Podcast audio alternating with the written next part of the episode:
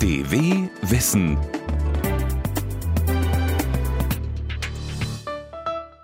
Hallo und willkommen zur Wissenschaft. Ich bin Gudrun Heise. Wir haben heute folgende Themen für Sie. Deutsche Dreckschleudern verschmutzen die Luft in Nairobi. Nur nicht vergessen, wir sterben sowieso. Eine App erinnert täglich an den Tod. Und ein etwas fröhlicheres Thema Schneewandern in der Schweiz scheint ähnlich zu sein wie Meditieren. Im Sommer scheint Sonne, im Winter da schneit's. In der Schweiz, in der Schweiz, in der Schweiz. In Deutschland und in der EU gehen Bürger und Verantwortliche mittlerweile verstärkt gegen Dreckschleudern vor, die unsere Luft verpesten. Was wäre da einfacher, als die stinkenden Vehikel und damit die Umweltverschmutzung einfach zu exportieren? Zum Beispiel nach Afrika. In den meisten Ländern dort steckt der Umweltschutz noch in den Anfängen, wenn sich überhaupt jemand darum kümmert. Die Folge, in den Großstädten fehlt den Bewohnern zunehmend die Luft zum Atmen. Linda Staude berichtet aus Nairobi. Eine endlose Kolonne von Autos steht Stoßstange an Stoßstange. Acht Spuren Highway sind total verstopft und die Fahrer entnervt. Der Stau ist fürchterlich. Ich bin seit 5 Uhr morgens unterwegs. Mittlerweile ist es 8 und der Berufsverkehr ist längst noch nicht vorbei.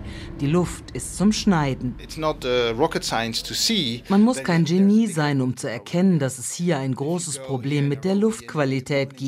Wenn man in Nairobi früh morgens auf eins der Hochhäuser steigt, dann sieht man eine Smogdecke über der Stadt hängen. So Rob de Jong, der Chef der Abteilung Luftqualität und Mobilität beim Umweltprogramm der Vereinten Nationen UNEP. Wie schlecht die Luft tatsächlich ist, darüber gibt es bisher nur wenige verlässliche Daten. Jüngere Studien zeigen aber, dass die Luftverschmutzung in Städten wie Nairobi oder Lagos ziemlich hoch ist. Nicht so hoch wie in Delhi oder Peking, wo sie mit am schlimmsten ist, aber sie hat definitiv schwere gesundheitliche Folgen. Und die Hauptursache dafür sind, neben offenen Kochfeuern und den eher noch wenigen Fabrikschloten, die Abgase aus Auspufftöpfen. Die meisten Nairobians träumen von ihrem eigenen fahrbaren Untersatz. es gibt jede Menge Druck. Klar, einerseits willst du die Umwelt nicht verschmutzen, aber andererseits ist es eine Prestigefrage, ein Auto zu kaufen. Man muss einfach eins haben. Die Folge, in Nairobi verdoppelt sich die Zahl der Autos etwa alle acht Jahre. Der Hafen von Mombasa, riesige Containerschiffe aus aller Welt löschen hier ihre Ladung für ganz Ostafrika. Darunter jede Menge Autos, verschifft in Europa und Japan und fast alle gebraucht. Nicht viele Leute können sich einen Neuwagen leisten. Wenn das anders wäre, würde ich mir ein funkelnagelneues Auto kaufen. Völlig unbezahlbar, sagt Astons Agessa bedauernd. Aber die Kosten sind für Rob de Jong von der UNEP kein Grund, eine alte und klapprige Dreckschleuder zu kaufen. Es gibt erschwingliche Wagen für Familien, die ihnen die gewünschte individuelle Mobilität liefern und die sauber sind. Wir sollten vorsichtig damit sein, Bezahlbarkeit und Umweltschutz als Gegensätze zu betrachten. Ich glaube nicht, dass das richtig ist. Gesetzliche Regeln und finanzielle Anreize können dafür sorgen, dass die Autofans sich für ein schadstoffarmes Modell entscheiden. Umweltschutz spielt für die Kenianer ohnehin langsam eine größere Rolle. Steve Muale. Wenn es um Abgase geht, kann die Umweltverschmutzung ein ganzes Land in Schwierigkeiten bringen. Die Dürre, die wir im Moment in Teilen des Landes erleben, ist eine Folge davon. Gesetze zum Schutz der Umwelt sind allerdings noch rar in Afrika. In den meisten Ländern gibt es bisher keinerlei Vorschriften über den Import von Gebrauchtwagen. Sie bekommen immer noch diese 20 Jahre alten Dreckschleudern, die auf europäischen Straßen nicht mehr erlaubt sind. Uganda zum Beispiel hat sich lange geweigert, solche Vorschriften zu erlassen, weil das Land gutes Geld am Import von alten Gebrauchten verdient verdient hat. Rob de Jong. Wir sind hingegangen und haben ein Jahr lang jedes Importauto gezählt und wir haben gezeigt, dass Uganda massive Mengen Abgase importiert. Jetzt sind neue Regeln in Arbeit. Das Nachbarland Kenia ist bereits einen Schritt weiter und hat ein Höchstalter für importierte Gebrauchtwagen eingeführt. Jane Akumu von der UNEP. Die Fahrzeuge hier sind nicht sehr alt wegen dieser Altersgrenze von maximal acht Jahren. Das Problem ist die wachsende Zahl der Autos. Die Umweltverschmutzung ist hoch, weil es keine Pflicht gibt, die Emissionen zu testen. Uh, Joseph Isalia werkelt an einem dunkelblauen Subaru. Der Geländewagen ist 29 Jahre alt. Die Reparatur ist kein Problem für ihn, sagt der Mechaniker. Die Eigentümer dieser alten Autos sind unsere besten Kunden, denn sie wissen, dass wir uns auf diese Wagen spezialisiert haben. Die Werkstatt von Joseph Isalia ist unter freiem Himmel. Im hohen Gras steht ein alter Mercedes ohne Räder aufgebockt, daneben ein historischer Käfer. Wir reparieren solche alten Autos wie den VW dort. Manche davon sind schon vor meiner Geburt nach Kenia gekommen, aber normalerweise kriegen wir sie wieder hin erklärt Eric Uchjung stolz. Werkstätten wie diese gibt es überall in Afrika. Jane Akumu.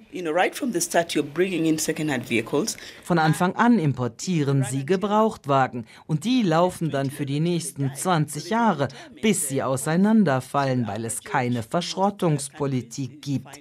Das Durchschnittsalter für Autos in den meisten afrikanischen Ländern liegt zwischen 15 und 18 Jahren, also eine ziemlich alte Flotte.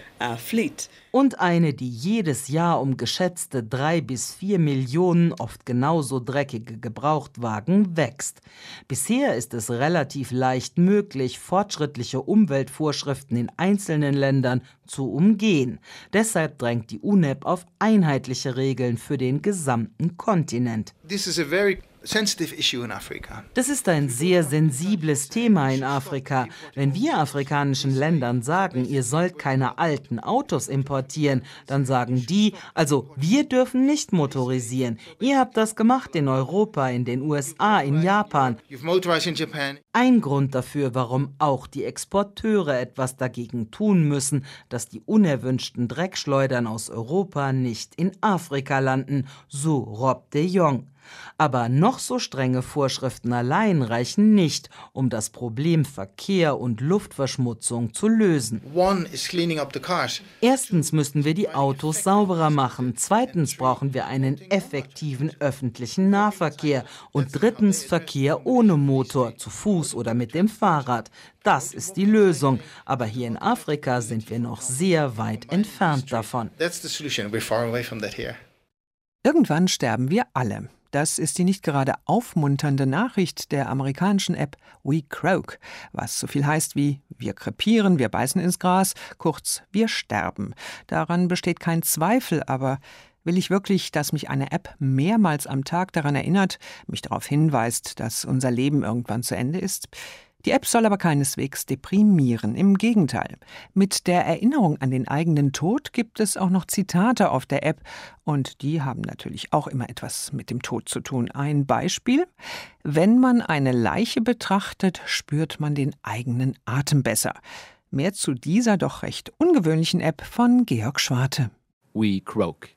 Wir krepieren. Sollte das jemand vergessen haben, seine eigene Sterblichkeit, ist er vermutlich einer von denen, die Hansa Bergwall, der Erfinder dieser morbide scheinenden App, erreichen will. At random times, five times a day, our users get a notification that says, don't forget, you're going to die. Swipe to see the quote. Zu wechselnden Zeiten, fünfmal am Tag, bekommen die Nutzer der App den Hinweis aufs Handy. Nicht vergessen, du wirst sterben. Und jedes Mal eine Botschaft dazu, die sich um den Tod dreht. So that our users can think about death from every angle and hopefully be prepared for whatever life brings them. Die Idee, die Nutzer verdrängen den Tod nicht mehr, sie beschäftigen sich vielmehr mit ihm und im Idealfall danach mit dem Leben, besser gesagt mit dem künftig sinnvoll verbrachten Leben.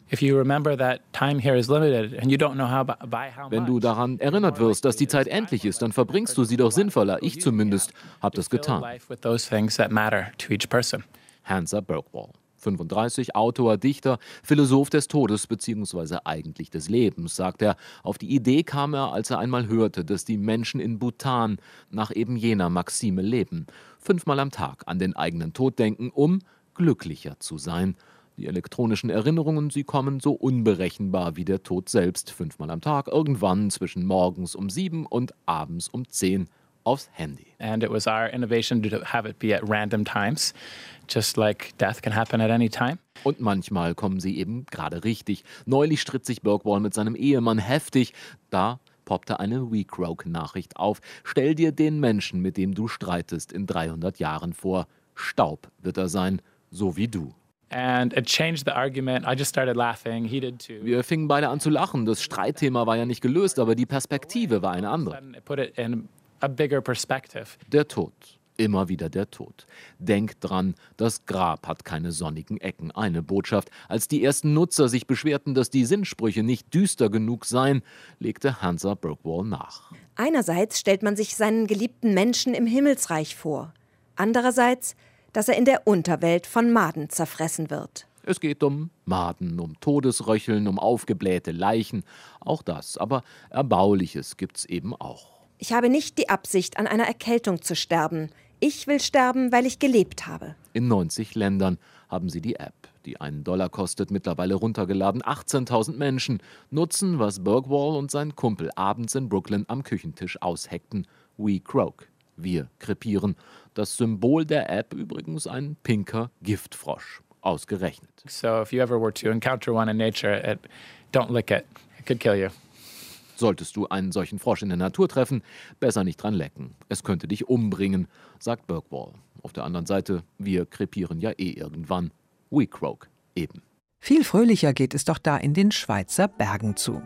Die Mädchen, die sind von besonderem Reiz. In der Schweiz, in der Schweiz, in der Schweiz.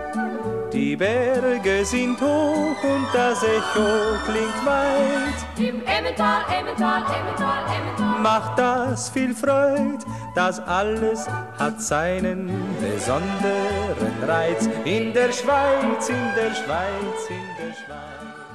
Die Schweizer Alpen und Skifahren gehören zusammen, aber es macht sich noch eine andere Art der Fortbewegung im Schnee breit. Schneeschuhlaufen. Die Skifahrer belächeln das oft, aber es boomt. Auf einsamen Pfaden abseits der großen Wintersportzentren stapfen die Schneeschuhläufer durch die Landschaft. Dabei ist das Schneeschuhlaufen auch noch meditativ. Dietrich Karl Meurer war mit einem Schneeschuhguide unterwegs. Arfenbühl, gut 1200 Meter über dem Meeresspiegel. In dem Ortsteil des Dorfes Amten in den östlichen Schweizer Voralpen oberhalb des Walensees herrscht noch tiefster Winter. Ich bin mit Werner Honecker verabredet. Der pensionierte Ingenieur führt hier regelmäßig Gruppen auf Schneeschuhen durch die Natur. Heute ist Werner Honecker Guide für meine allererste Schneeschuhtour. Bevor es losgeht, kontrolliert er meine Kleidung. Winterjacke, Snowboardhose und Wanderschuhe. Also das ist mal von den Schuhen. Da haben Sie jetzt gute Schuhe. Es gehen prinzipiell feste Wanderschuhe. Und ich habe jetzt aber Winterschuhe. Die Kleidung kann man wie Skitouren, wenn dann Wasser abstoßen. Was sich nicht eignet, sind Jeans, weil die können nass werden und dann friert man. Die Schneeschuhe, die mit ihren großen Auftrittsflächen verhindern sollen, dass ich im Schnee versinke, leihe ich im Sportgeschäft aus. Ebenso wie die Stöcke. Die flexiblen Bindungen der Schneeschuhe lassen sich einfach an meine Schuhgröße anpassen. Noch Mütze und Sonnenbrille aufgesetzt, dann geht's los. Gleichmäßig knirscht es unter unseren Schneeschuhen. Schritt für Schritt stapfen wir durch die tief verschneite Winterlandschaft. Zunächst geht es bergauf, durch ein Waldstück, dann durch eine Lichtung und schließlich quer über eine Alm. Eine kurze Verschnaufpause nutze ich, um meinen Begleiter auszufragen. Vor etwa 20 Jahren habe er mit dem Schneeschuhlaufen angefangen, erzählt mir Werner Honecker. Seitdem lasse es ihn nicht mehr los. Also für mich ist speziell in der freien Natur, abseits dem großen Tourismus, in der Ruhe. Und man kann irgendwo auch sitzen bleiben, an einem schönen Platz, gerade wenn die Sonne scheint, und äh, einfach die Umgebung genießen. So gern er mit Gruppen unterwegs sei, so sehr liebe er es auch, allein loszuziehen. Dann ist das Wandern auf einer Spur und so durch die Natur für mich wie eine Meditation, wo man den Gedanken nachhängen kann. Man lauscht aber doch immer, hört man oder sieht man etwas von der Natur. Es dauert nicht lang und auch ich entdecke im Schnee Fährten von Tieren. An einer anderen Stelle hat ein Bergbach ein Loch in die meterdicke Schneedecke gefressen. Von der Anhöhe lassen wir den Blick schweifen, von den Gipfeln der umliegenden Berge hinunter zum Tal. Der Wind pfeift. Dann stapfen wir weiter durch den Schnee. Mehr als eine Stunde sind wir allein unterwegs. Doch dann begegnen wir drei anderen Schneeschuhläufern. Auch sie sind begeistert vom gemächlichen Wandern durch die weiße Landschaft. Das ist wunderschön und wenn man so unberührte Natur hat, dann schwebt man hinunter. Wunderschön. Letzte Woche waren wir bei minus 13 Grad unterwegs, bei blauem Himmel.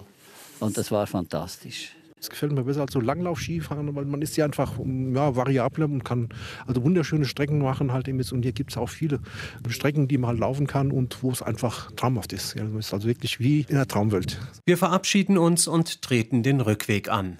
An einer Stelle geht es recht steil bergab. Werner Honecker empfiehlt mir eine spezielle Schritttechnik. Wenn es steil runtergeht und im Tiefschnee, dass man mit der Ferse zuerst eintaucht und dann gibt das wie einen Tritt, wo man so wie eine Treppe runterlaufen kann. Nach gut zweieinhalb Stunden erreichen wir den Ausgangspunkt unserer Tour. Mein erstes Schneeschuherlebnis ist zu Ende. Ich bin mächtig verschwitzt und etwas K.O. Schneeschuhlaufen ist schön, aber durchaus anstrengend. Insofern bin ich eigentlich ganz froh, dass ich meine Schneeschuhe nun wieder abschnallen kann. Den Schnee von seinen Schneeschuhen abklopfend, gesteht mir mein Tourguide Werner Honegger, ihm gehe es ganz ähnlich. Ich genieße das Laufen, aber dann ist es auch schön wieder, äh, wenn man am Ziel ankommt.